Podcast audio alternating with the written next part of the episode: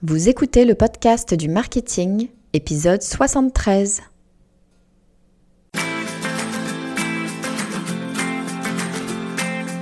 Bonjour et bienvenue. Je suis Estelle Ballot et je suis ravie de vous recevoir sur le podcast du marketing. À chaque épisode, je vous propose d'analyser les techniques marketing qui marchent, pas à pas et très concrètement, pour développer votre activité. En marketing, on adore utiliser des mots qui n'existent pas. Et puis en plus, en général, eh ben, on invente des mots en anglais. Donc c'est pas de l'anglais, mais c'est pas grave, on fait comme si. Bref, quand on n'est pas marketeux, ben, c'est pas toujours simple de comprendre de quoi on parle. Et franchement, même quand on est marketeux, je vous cache pas que parfois on en perd un peu son latin. Alors c'est pas une critique, en réalité si on invente autant de mots en marketing, c'est parce que c'est un sujet en mouvement, que tout bouge tout le temps et que tout est à inventer. C'est plutôt une bonne nouvelle parce que d'abord, bah, ça veut dire qu'on n'est pas déconnecté de ce qui se passe dans la vraie vie, des évolutions de la société, et puis, eh bien, ça veut dire que c'est un métier qui change tout le temps, donc on n'a pas le temps de s'ennuyer. Et puis pour moi, c'est une très bonne chose parce que bah, il faut que je vous trouve un sujet par semaine pour le podcast du marketing et le fait que les choses évoluent en permanence, et ben ça me donne de quoi vous faire de beaux épisodes. Alors pourquoi est-ce que je vous dis tout ça? Eh bien parce qu'aujourd'hui, je voudrais vous parler d'un terme qu'on entend très très souvent dans la bouche des marketeurs, un terme qui paraît euh, simple à comprendre comme ça, alors qu'en fait, euh, bah, pas forcément. Et c'est un peu le piège d'ailleurs parce que bah, comme il paraît assez simple, on n'ose pas euh, forcément demander la définition, poser euh, des questions parce qu'on a un peu peur d'avoir l'air idiot. Mais alors ça tombe bien, moi, je n'ai pas peur de poser la question pour vous. Et ce mot, c'est le branding. On parle de branding à tort et à travers, on le décline même en personal branding, mais qu'est-ce que c'est vraiment que le branding? Qu'est-ce que ça veut dire? À quoi ça sert? Et quelle est la différence entre bah, justement branding et personal branding? Je vous propose qu'on décortique tout ça et vous allez voir que c'est un sujet central, extrêmement important pour votre stratégie marketing. Alors juste avant de rentrer dans le vif du sujet, je voudrais prendre une seconde pour envoyer plein de bonnes ondes à Julie, qui est l'une des participantes de la première promotion de stratégie indépendante, qui a donc fini la formation il y a quelques semaines. Julie est naturopathe et il se trouve qu'elle lance aujourd'hui son podcast qui s'appelle Quinoa. C'est un podcast qui va vous aider à vivre une vie plus saine. Alors vous vous en doutez, la création de contenu fait partie de ce que j'enseigne dans le programme Stratégie indépendante. Euh, la création de contenu, ce n'est évidemment pas tout. En fait, c'est euh, un seul des sept modules de la formation, mais personnellement, c'est probablement le module que je préfère. Alors, il n'y a pas que le podcast qu'on peut utiliser pour créer du contenu, hein, bien sûr. On peut créer par exemple un blog, tout simplement, ou alors on peut faire de la vidéo sur YouTube, euh, ou mais pas que YouTube d'ailleurs, ça peut être sur Facebook ou Instagram par exemple. Il y a vraiment plein de formats différents à créer. Mais voilà, Julie a choisi le podcast pour délivrer du contenu de qualité à son audience et puis bien sûr aussi pour asseoir sa crédibilité et entrer en contact avec ses futurs clients. Alors Julie, je te souhaite beaucoup de succès avec Quinoa. Et vous qui m'écoutez, si comme moi, eh ben, vous découvrez un peu la naturopathie, ou si au contraire vous adorez ça, eh bien allez donc écouter ce que Julie a à dire, la connaissant, vous n'allez pas être déçus. Bon, mais avant de vous plonger dans la naturopathie et ses bienfaits, je vous propose de vous plonger dans le branding. Alors on commence par le commencement. Qu'est-ce que c'est donc que le branding? Eh bien, le branding, c'est assez simple en fait. Hein. C'est tout ce qui tourne autour de votre marque. Alors, en général, quand on parle de ça, de, la marque, on pense immédiatement au logo. Et on se dit que le branding, eh bien, c'est le logo, c'est euh, le nom, euh, les couleurs de votre marque. Alors non, une marque, c'est bien plus que seul le logo. Le logo en fait partie, bien sûr.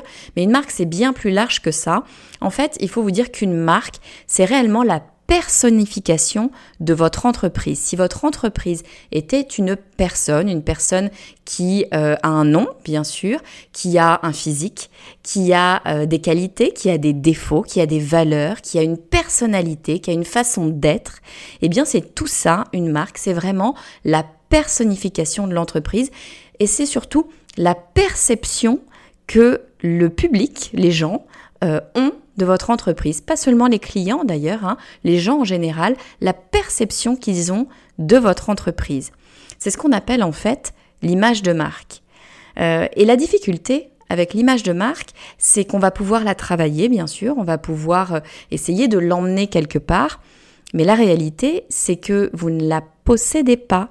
Vous pouvez essayer de l'influencer, vous pouvez essayer de l'orienter comme vous voulez, mais la perception que les gens ont de vous, eh bien, euh, ce n'est pas vous euh, qui le décidez. Euh, et en plus de ça, eh bien, cette perception, elle va évoluer en permanence dans le temps.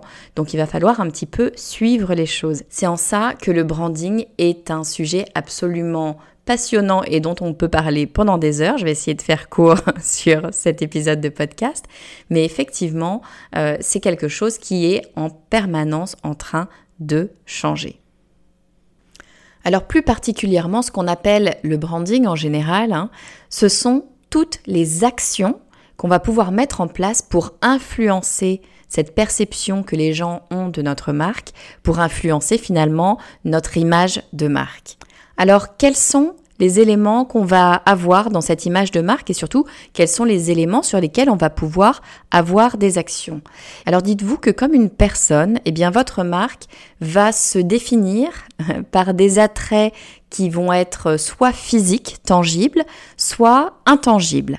Alors vous allez avoir dans les éléments, euh, on va dire plutôt tangibles, euh, des éléments matériels comme euh, eh bien le logo, la charte graphique, votre site internet par exemple, les cartes de visite, les documentations, les flyers, enfin tous les éléments physiques, tous les objets qui tournent autour de votre marque.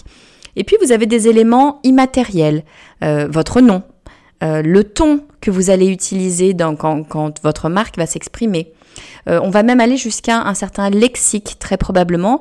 Vous, votre marque, vous ou votre marque utilise un certain vocabulaire. Vous avez peut-être aussi, euh, pourquoi pas, une musique euh, que, vous utilisez régulièrement. Euh, sur le podcast du marketing, par exemple, vous avez ce petit jingle qu'on a au, début du podcast euh, qui peut être maintenant assimilé peut-être au podcast du marketing.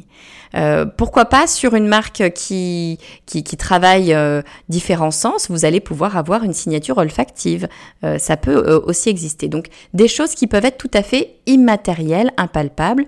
Et puis pour aller encore plus loin dans les éléments immatériels, euh, et ce sont des éléments extrêmement importants pour euh, le branding, eh bien ce sera euh, tout ce qui va avoir attrait aux valeurs de votre marque, à sa raison d'être, à sa mission, à la raison pour laquelle cette, cette marque finalement existe.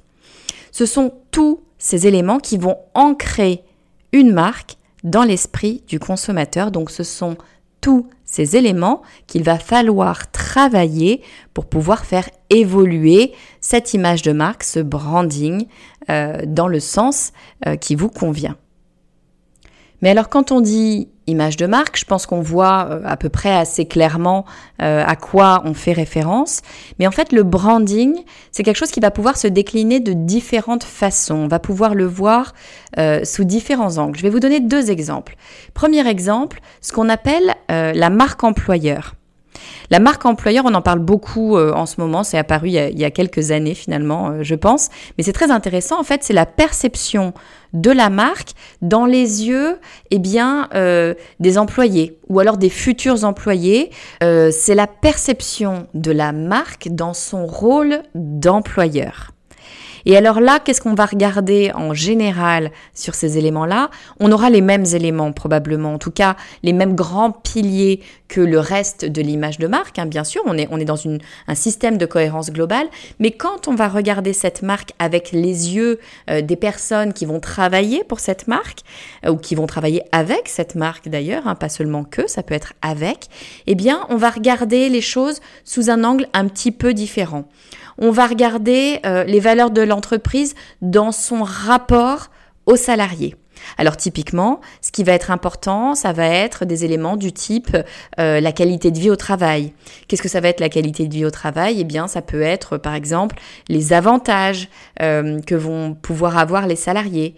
Mais ça peut être aussi des choses très palpables pour le coup, comme la décoration. Est-ce que les sofas dans l'entrée ou dans la salle de repos ou je ne sais où sont confortables?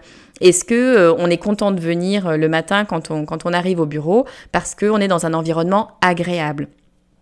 Ça peut être aussi euh, eh bien, la façon d'aborder le travail. On parle beaucoup en ce moment évidemment de, télétravail. On voit qu'il y a des entreprises qui vont aller dans le 100% télétravail pour un peu libérer les gens et euh, euh, leur permettre de vivre et de travailler à l'endroit qui, qui leur convient et et à l'inverse, on va avoir d'autres entreprises avec d'autres valeurs. Et encore une fois, il n'y a pas de, jugement de valeur là. Hein. Tout, tout dépend, tout est euh, recevable. Mais d'autres entreprises qui vont dire ah non non, nous on a besoin de créer une certaine cohésion entre nos salariés et de pouvoir se voir, d'avoir un lieu commun dans lequel on va se retrouver. Donc tous ces éléments là, euh, cette façon de travailler, ça peut être aussi d'ailleurs des process de travail, hein, mais peu importe. Toutes ces, tous ces éléments là vont participer à cette marque employeur, à la façon dont on va voir cette entreprise quand on se positionne eh bien, du côté de, de l'employé ou du futur employé. Et ces éléments-là, c'est vrai qu'on a un petit peu tendance à les regarder un petit peu rapidement, peut-être en se disant oh c'est pas très très important. En fait, c'est extrêmement important parce que une entreprise, en tout cas dès, lors que c'est une entreprise qui a des salariés, elle ne peut vivre que si elle arrive à avoir des salariés et à conserver ses salariés. Donc c'est un élément véritablement extrêmement important pour euh, une marque et donc pour son branding au global. On peut même aller un peu plus loin, c'est que parfois cette image de marque employeur participe à l'image de marque globale, en sens positif ou en sens négatif d'ailleurs. Un exemple qui me vient à l'esprit, eh ben ça va être Amazon.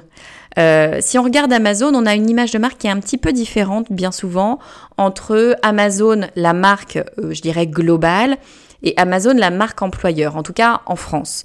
Euh, Amazon la marque globale, ça va pouvoir être plein de choses différentes d'ailleurs, selon à qui vous, qui vous posez la question bien sûr, mais on va dire que ce sera la marque qui va nous permettre de faire des achats e-commerce très simplement très rapidement, d'être livré très facilement avec un très bon euh, service client. En tout cas, moi, c'est les premières choses qui me viennent à l'esprit quand je pense Amazon au sens de marque en tant que consommateur. Mais si je pense Amazon euh, marque employeur, Là, d'un coup, je suis sur quelque chose, à tort ou à raison d'ailleurs. Très sincèrement, je connais personne qui travaille chez Amazon, mais en tout cas, l'image de marque, la perception que j'ai d'Amazon en tant que marque employeur. C'est une marque dure, difficile, euh, qu'elle n'a pas beaucoup de, bienveillance envers euh, ses employés parfois, qui euh, va fonctionner à l'extrême efficacité jusqu'à aller presser le citron de ses employés. Donc pas quelque chose de très très positif. Et cette image de marque, on ne peut pas dire le contraire, ça a un impact sur l'image globale d'Amazon. Si on aime Amazon et, qu'on est client d'Amazon, bah, peut-être qu'on s'en fiche. On ne peut pas de toute façon passer à côté le fait que en France, l'image de marque globale d'Amazon a été en partie ternie par son image de marque employeur. Donc Faisons très attention à tous ces éléments-là. Le branding, c'est quelque chose d'extrêmement global. Hein. On l'a dit, c'est l'ensemble de la personnalité de la marque et surtout les actions qu'on va pouvoir mettre en place pour euh, orienter, faire évoluer, faire bouger cette image de marque. Mais attention, il y a plein de façons de regarder cette image de marque. Il y a plein de prismes, plein de regards par lesquels eh bien regarder. Et la marque employeur euh, en est un. Il ne faut pas euh, eh bien le laisser de côté. Un autre prisme qu'on va pouvoir avoir, j'en parlais en introduction, c'est le fameux personal branding. Alors le personal branding, qu'est-ce que c'est? On en parle aussi euh, beaucoup. Le personal branding, c'est euh, finalement quand la personnalité d'un individu influe sur la marque au global. Alors bien souvent, euh, ça va être la personnalité du chef d'entreprise. Par exemple, je peux vous citer Richard Bronson avec Virgin. La personnalité de Richard Bronson a totalement influé euh, sur l'image de marque de Virgin. Vous avez euh, Facebook et Mark Zuckerberg. Très clairement, ils sont assez indissociables maintenant. Vous avez Oprah et son show TV. Et d'ailleurs, c'est bien plus que son show TV maintenant. C'est une entreprise assez tentaculaire, mais clairement, la personnalité personnalité d'Oprah influe sur l'image de marque de son entreprise. Donc en fait, le personal branding, c'est quand la personnalité du dirigeant, ou, d'ailleurs pas que du dirigeant, hein, d'une personne de l'entreprise, euh, c'est lorsque cette personnalité, ses valeurs se retranscrivent dans les valeurs de l'entreprise et donc dans son image de marque. C'est vrai pour certains grands groupes, mais c'est surtout vrai pour les indépendants. En fait, quand on est indépendant, eh bien, personal branding et branding, bien souvent, se confondent, eh bien, parce que euh, le dirigeant, l'indépendant, eh bien, c'est la figure de son entreprise. Donc, ses valeurs, ce sont bien souvent les valeurs de son entreprise. Mais alors, attention, euh, on confond souvent. Personal branding, ça ne veut pas dire livrer toute sa vie privée. Personal branding, ça veut dire donner des valeurs, ça veut dire donner euh, une voix, une mission, une façon d'être. Ça veut dire aussi, pourquoi pas donner un certain lexique, un ton, encore une fois, hein, ça fait partie de la personnalité. Ça veut dire euh, une façon d'être dans ses choix, dans ses mouvements. Euh, ça peut vouloir dire, pourquoi pas, une partie de sa vie privée.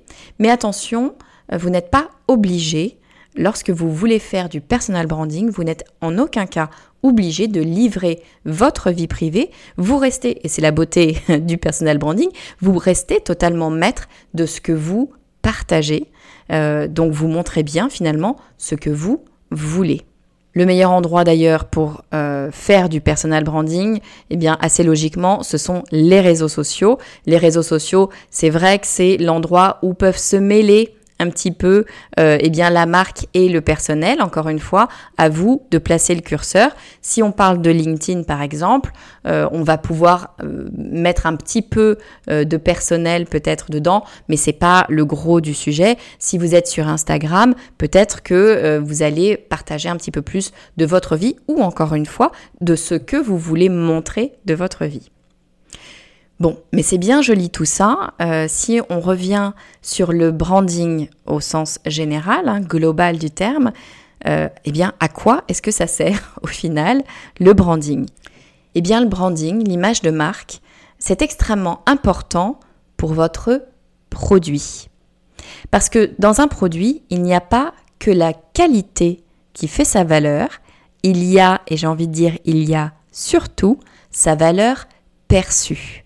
Sa valeur perçue, ce n'est donc pas sa valeur réelle, c'est la valeur que les gens, les clients et pas que, que les gens perçoivent, qu'ils imaginent, ce qu'ils estiment être la valeur de votre produit ou de votre service. Et cette valeur perçue, elle vient d'où? Eh bien, elle vient principalement de votre image de marque. En fait, ce qu'il faut comprendre, c'est que euh, cette valeur perçue, cette image de marque, c'est bien souvent le premier contact que votre marque a avec votre prospect. Les prospects, euh, vos futurs clients, eh bien, connaissent votre image de marque bien souvent avant de connaître votre c'est-à-dire qu'en fait, ils vous connaissent de réputation. Donc, si vous avez une bonne image de marque, vous avez des chances d'attirer des clients à vous.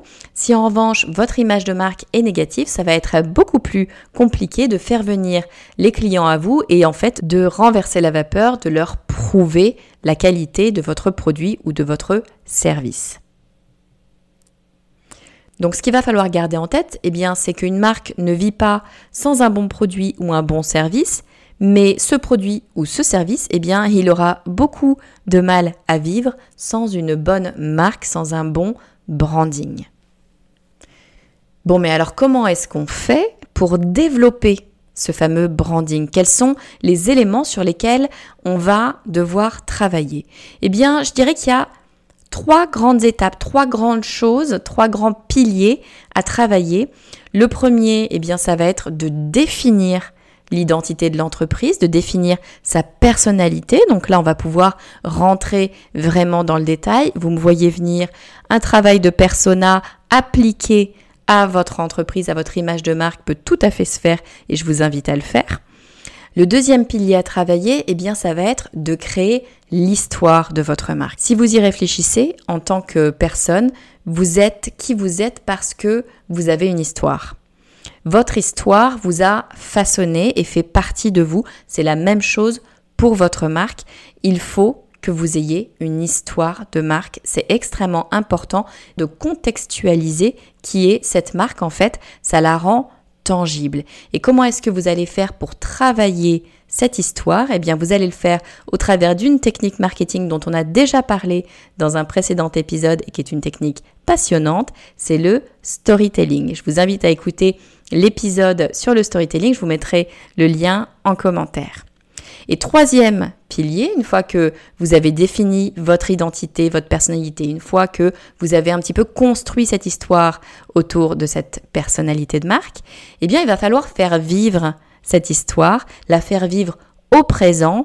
Et ça, eh bien, ça sera dans toutes les actions que votre marque euh, prendra dans le réel. Dans le réel, ça veut dire dans ses actions de communication sur les réseaux sociaux, mais pas que, euh, de savoir qui est cette marque et comment elle agit et interagit avec son audience. Parce que gardez en tête pour quelles raisons est-ce que l'on fait tout ça Pour quelles raisons est-ce que l'on va travailler ce branding, toutes ces actions sur la personnalité de notre marque Eh bien en fait, c'est pour une chose très simple, c'est pour créer un lien émotionnel avec les consommateurs, avec les employés, avec les fournisseurs, en fait, créer un lien émotionnel avec absolument toutes les personnes qui peuvent interagir avec notre marque. Pourquoi? Mais parce qu'on sait que c'est l'émotion qui fait agir. Donc créer un lien émotionnel est excessivement important si vous voulez donner réellement vie à votre marque. Alors je résume, le branding, c'est la personnification de votre marque, ce qu'on appelle l'image de marque. Vous n'avez pas vraiment le contrôle dessus, désolé, hein, vous n'avez pas le contrôle dessus puisque, eh bien, c'est ce que les gens perçoivent de votre marque, mais vous pouvez bien sûr l'influencer par vos actions justement de branding. Alors le branding, ça vaut pour toute votre entreprise, mais ce branding, il se décline aussi en fonction, eh bien, soit de la position dans laquelle on se trouve, soit de l'élément qui influe sur la marque. Si je prends la position dans laquelle on se trouve euh, pour un employé ou un futur employé, c'est la marque employeur qui va être importante. La marque employeur va correspondre à la perception qu'ont les employés ou, ou les futurs employés de votre entreprise. Donc on va travailler certains éléments de façon peut-être euh, plus pointue que eh bien sur l'ensemble de l'image de marque. Et puis si on prend un élément qui influe sur la marque globale, eh bien on aura par exemple ce qu'on appelle le personal branding où la personnalité du dirigeant ou d'une personne de l'équipe influe sur l'image globale de l'entreprise. Bon, mais à quoi ça sert tout ça? Eh bien, l'image de marque développe la qualité perçue qui est indispensable en plus de la qualité tangible de votre produit ou de votre service.